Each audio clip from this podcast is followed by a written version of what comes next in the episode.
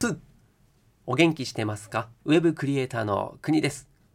この番組は飲食店を脱サラしてスキルゼロ経験ゼロでウェブクリエイターのフリーランスとなった僕の日常や気づきを発信しながらあなたを元気にしちゃうそんな番組でございます。さあ今日は3月28日の月曜日新しい週が始まりましたね。だいぶね春の心地よさというものを感じましてね雪もガンガン溶けております。昨日は日曜日ちょっと収録ができなかったんですけどね、えー、外に散歩もしまして春の陽気というものを感じた今日この頃でございます。さてさて今日のテーマでございます、まあ、月曜日ね。またビジネスモードになってる皆さん仕事の話というかですねサラリーマンサラリーマンじゃない サラリーマンっぽい話をしたいと思います。テーマが今すぐ会社を辞めた方がいい5つの理由という話をしたいと思います、まあ、僕はですね会社を辞めた人間なのでその会社の今の現状どうこうっていう話はできないんですけれども、うん、その会社を辞めたいなって思っている人そしてもうすでに会社を辞めて独立したんだけどどうしていいか分かんないよっていうような人とかそういった方のですね応援をしていきたいなという立ち位置なんですよね。でなんかこうフリーランスになった方がいいよとかこう起業した方がいいよっていうですね、まあ、そういうこう会社を辞めることを推進しているような立場でもございません。はい、ただその会社をね辞めたいのに辞めれないとか、まあ、あとはその先会社を辞めた後が不安でなかなか会社を辞めれないとか、まあ、いろんな方がいると思うんですけど、まあ、そういうですね一歩踏み出せないような人の何かの役に立てればなというふうに思ってですね、まあ、日々こう配信をしてるわけですね。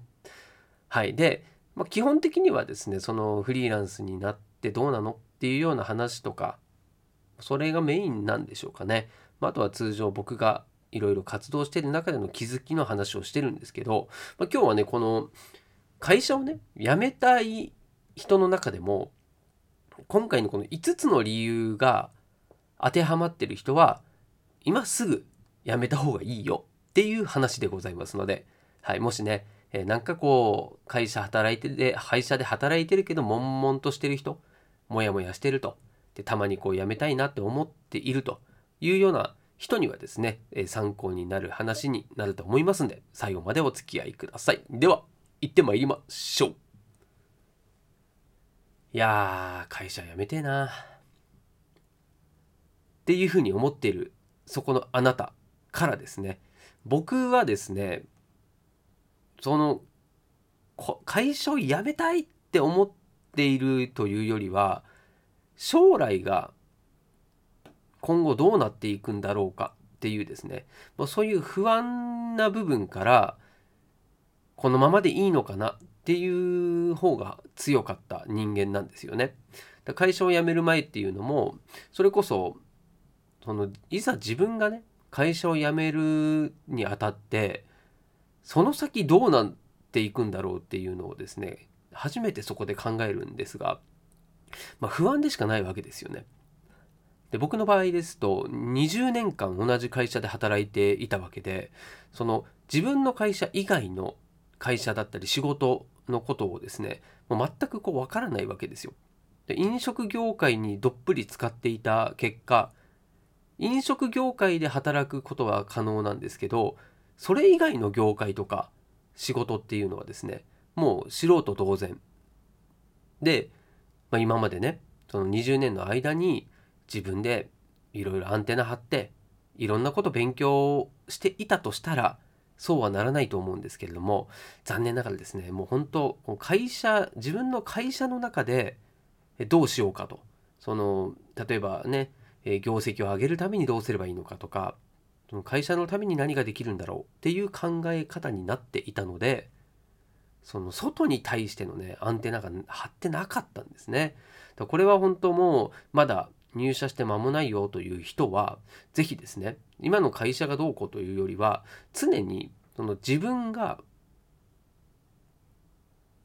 どこに行っても通用するそういう人間に成長していくっていう考えを持った方がまあ後々ね絶対後悔しないなというふうに思います。うん、で、まあ、今回のこのテーマのねまず5つあるんですがこれバッと言ってきますよ。これちょっと参考にした記事もあるので、まあ、ほぼそれの丸パクリと言ってもいいと思うんですけども、まあ、そのねことにもそこに書いてあった内容をそのままお伝えしますので、えー、リンクね貼っておきますね。でまず、はいまあ、会社を要は辞めるべき時っていうのはこの5つ当てはまる場合はですね1つでもね当てはまる場合は今すぐもう会社を辞める準備をしましょう。はい、でどんなっていうところなんですけどまず1つ目が社長や上司がクソすぎる。これはもうねうんダメですね。え会社のトップとかですね上に立つ人がもう例えばねあの人間的にまあもう好きになれない信じられないそういうような経営の仕方をしている場合っていうのはですねもう自分がそれを変えるっていうのは難しいんですよね。うん、それはですねもう価値観的にもそうだしやっていることもそうだしあとは従業員に対しての態度だったりそういうのもそうなんですけどそれをですね自分の感覚でこいつらはダメでしょうとついていけないよというふうに思う場合はこれはすぐやめた方がいいですね。で2つ目。残業代未払いとか。あとねアルバイトの人とかのこう最低賃金これを以下それ以下で働かせているなどのですねこう法律違反をしながらしかもそれを会社側で分かっていながらも認めているような場合ですね。はい、でこれも危険ですよね。はい、でこういう会社はですね長続きは絶対しないと。思った方がいいと思います。まあ、いずれね何かしらのトラブルに巻き込まれるはずなのでもうこれも今すぐ逃げましょう。はい、そして3つ目、まあ、自分にやりたいことがある場合ですね。でそれが、え今の会社にいる場合では達成できないそういうふうに思った場合はそこの会社にいてもですね完全なる時間の無駄とは言いませんけれども間違いなく遠回りですよね。はい、なので、まあ、それはですねやりたいことを優先すべきだというふうに思います。はい、で4つ目。4つ目は仕事に飽きている。これはですね一番多いんじゃないでしょうか。特に、うんとまあ、20代30代の人はですねまだその飽きてるレベルじゃないかもしれないんですね。うん、で、まあ、僕みたいにですね40代になって、まあ、それこそこう管理職とかうん。大体やってることがずっと一緒で、まあ、それをねやえ作業をしてる側から管理する側に回ってるだけの話で環境自体はそんなに変わってないという場合ですともうどっぷりですねその沼に浸かっちゃってる状態もうぬるま湯状態ですよね、まあ、その状態で、まあ、この先まだ20年以上ここにいるのかって考えた時にですねやっぱりねそのすでに今仕事がマンネリ化してる状態で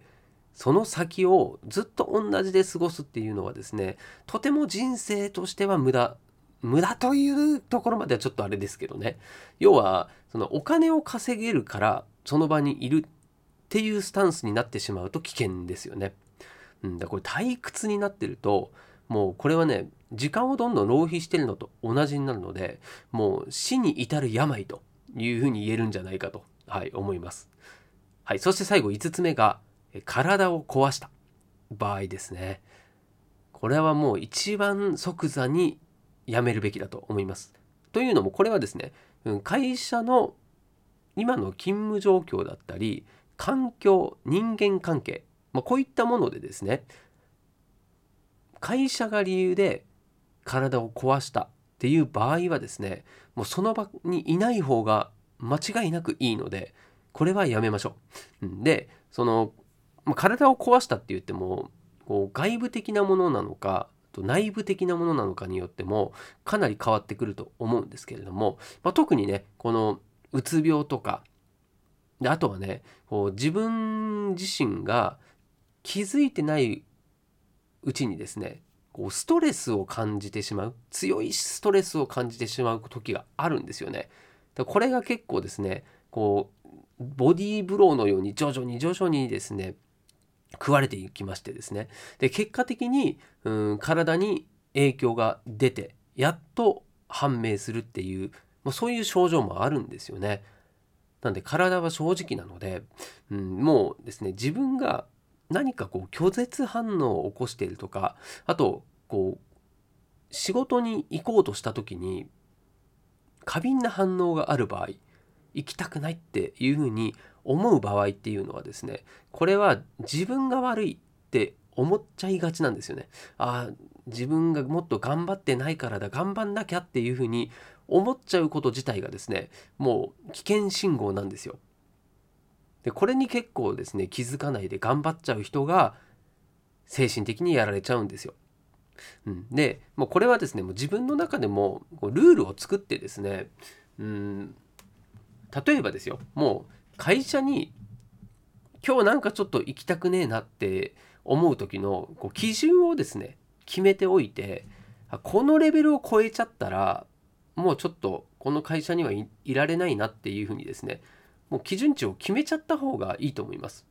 例えばね本当によ前日がもう夜更かししすぎてもう眠くてそれでたるくて学校に行きづらい学校じゃないや えっ、ー、と職場にね行くのがなんかたるいって思うのはこれはですね自分のせいですよね。うん、その会社がどうとかじゃなくて自分の自己管理がなってないっていうことなので、まあ、これはねその会社に辞めるとかそういうことではないですよね。うん、でも前日上司からもうすごいですね罵倒されたりとか、うん、なんならもうちょっとねこう叩かれたりとかしてさ、うん、で自分の失敗をですねもうめちゃくそにこう言ってくるみたいな、そういうシーンがあってそれで次の日ですね仕事に行きたくないって思っちゃうのはこれもパワハラですからね。もうその状況って自分が悪いことをした結果怒られたから自分が悪い。そして今こう会社に行きたくないと思っちゃってるのは、まあ、そういうね自分の失敗を何て言うんですかねこう否定しなくちゃいけなくなるじゃないですか。それはですね当然その、うん、ちょっと負け犬的なそんな雰囲気になっちゃいますけどそうではなくですね、うん、その失敗を認めてくれる環境に自分がいるべきなんですよね。うん、でそれがね、えー、その会社の中全員がそうではないので今のそのね今回のこのケースだったら上司に怒られる。それが罵倒されたりもうねクソ死ねえみたいなこと言われる、まあ、そういうふうに言われた時に他の人はねそうじゃないと。なると、まあ、じゃあこの人の時だけ頑張ればいいや。うん我慢すればいいや。ってなっちゃうケースが多いんですよ。でもねそれをね、まあ、1年2年我慢してずっとっていうのはこれはしんどいですよ。でね、まあ、この、まあ、今今回言ったこの5つもう一回言いますと社長や上司がクソすぎる。それから残業代未払いなどのこう法律違反をしていてそれを会社が認めている、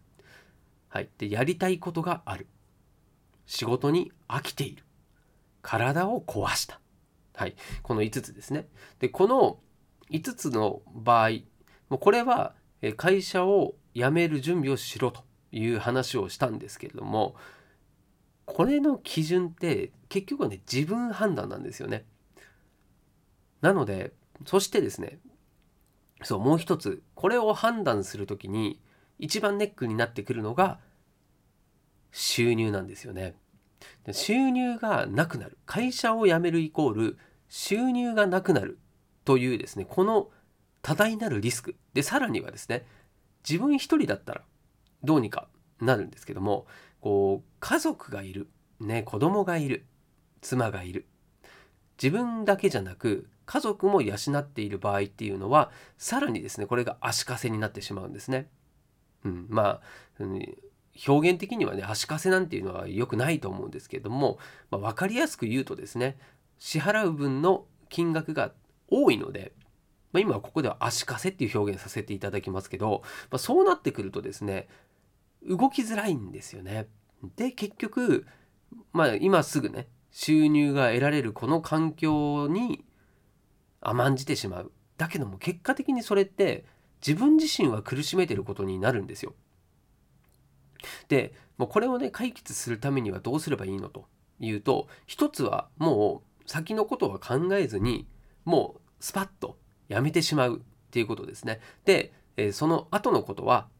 どうにかなるさというですね、まあ、超気楽な、まあ、そういう考えで入れる人はですねそうするのもいいと思うんですけれどもただねほとんどの人は不安じゃないですか。もうこれはねしょうがないんですよ、うん、事実そうですからね、うん、だから、えー、僕は準備をしましょうっていう言い方をしてるんですよね。今すぐやめろとは言ってないんですよ。準備をしましょうとはい、じゃあどれぐらい準備すればいいのっていうところを、まあ、自分なりに考える必要があるってことですね。で僕のおすすめとしてはそのまあ一つはですね次の就職先がすんなり見つかればいいじゃないですか。もうね辞めた次の日から次の職場があってそっちに行くだったらそれは一番いいですよね。なんで一つはそういう他の転職先を、えー、仕事しながらでも探す。例えば例えばね、土日はそういった転職を探す期間に充てるっていうのもいいと思います。うん、もしくは、うん、仕事を辞めた、辞めたじゃない、えー、仕事が、勤務が終わった後に、ちょっとね、1時間、2時間、自分なりで、えちゃんと時間を決めてですね、その期間に転職活動を行う。っていうのもいいと思います。結構ね、うん、自分の時間取られちゃうので大変なんですけれども、ただね、そのスパッとやめて、そこから自分で仕事を探すっていうのに、えー、まあ、勇気がいる、もしくはこうリスクヘッジができないので、ちょっとね、その家族のことを考えると気が引けるっていう場合はですね、うんまあ、そういったちょっと、えー、勤務しながらでも無理をちょっとしてどうにかこうにかですね時間を作って転職活動するっていうのはいいですね。はい、でもう一つはですね副業ですね。はい、でこれも転職活動と似た形にはなるんですけれども副業が何がいいのかというと実際に自分の仕事をするしてるんですけどもそれ以外にですねプラスアルファで仕事をすることになるのでまずね収入が上がりますね。で、収入が上がるとどうなるのかというと、まあ、当然手取りが増えるので、いざですね、仕事を辞めるぞっていう、その決断ができるぐらいの貯蓄があれば、転職先が見つかってなかろうが辞めるっていう選択がしやすくなりますよね。これもリスクを少しでも減らすっていうそういう活動になります。あともう一つねこの副業に関してはメリットがあってそれはですね他の仕事を実質やってることになるので転職してから他の仕事をするのではなくて時間としては短いんだけれども、えー、他の仕事をですねインターンシップみたいな形で経験できているっていうこの経験値が詰めているっていうのは結構大きいんですよね。でこれが例えば、えー、次の転職を考えている職種のその副業をしているとすでにですねもう転職する前からその就職先の仕事を実質ですねこう実務としてこなしていることになるので転職する時の大きな武器になるんですよね。アピールポイントにもなります。なのでこれは収入を得られるだけじゃなくてむしろそのスキルとかですね実績を積めるっていう方がポイントが高いんじゃないかなというふうに思います。はい。なんでそのすぐ仕事を辞めるのはちょっとっていう人がほとんどだと思うので今からですねできることっていうのを考えた方がいいんじゃないのと、はい、いうのが、まあ、まずこのあれですね、えー、転職活動と副業をしようよという話です。はい、そしてですね、うんとまあ、僕実際こうフリーランスでですねやっていて思っているのは、うん、自分一人でどうにかしようって思わない方がいいなというふうにつくづく思ってます。で例えばこれはですね、まあ、妻ともうこうね、共働きしてますよっていう人も多くいると思うんですけれども、えー、子供に手伝ってもらうっていうのもね、全然ありなんですよね。はい。で、最近ね、僕も妻にお話ししたのは、例えば、こう内職系の仕事を今ネット上でもね受けることができるんですよね。そしたらですよそれをなんだろうな例えばこう何かを文字起こしするとかねあとうん本当内職で何かをこう梱包するだけの作業とかねこう子供でもできるようなものを、まあ、自分の仕事をちょっと手伝ってもらうっていうのは、まあ、この程度ならね全然いいと思うんですよ。うん、でそれによってですね自分の作業量が増えるんですよね。うん、でそうすると、まあ、家族全体で家計を作る守るっていうことが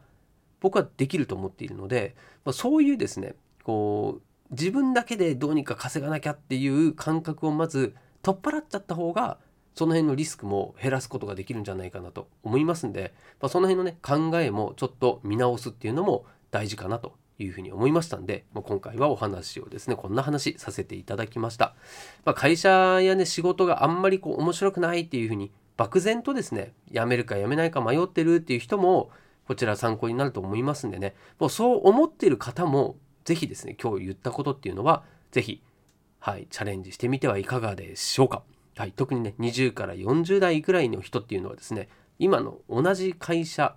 で定年まで働き続ける人はほとんどいないというふうに言われてます。はい、これはもうデータでもですねそういうことがな証明されてますので、まあ、ぜひですね、えー、今動けるうちからやってみてはいかがでしょうか。はい、ということで今日も最後までお付き合いいただきましてありがとうございます。お届けは国でした。したっけね？